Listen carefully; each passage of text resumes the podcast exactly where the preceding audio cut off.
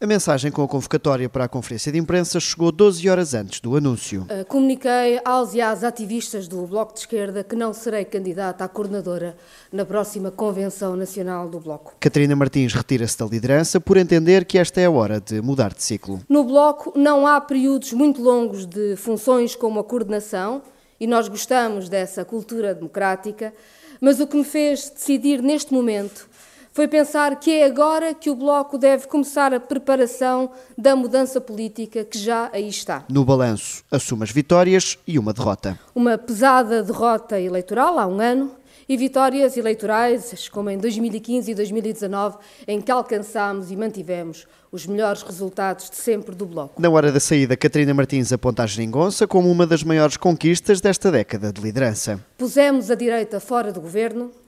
Em 2015, impusemos as condições que tornei públicas para o Primeiro-Ministro num debate televisivo. O Partido Socialista foi obrigado a assinar um acordo escrito sobre políticas de governação. O país respirou de alívio. O ataque à direita mantém-se, mas a maioria absoluta do PS alarga a frente de combate. Não há quem não veja agora como a maioria absoluta tem servido um sistema de apadrinhamento, de favores e de autoritarismo contra o Serviço Nacional de Saúde, contra a escola pública e contra uma política social de habitação.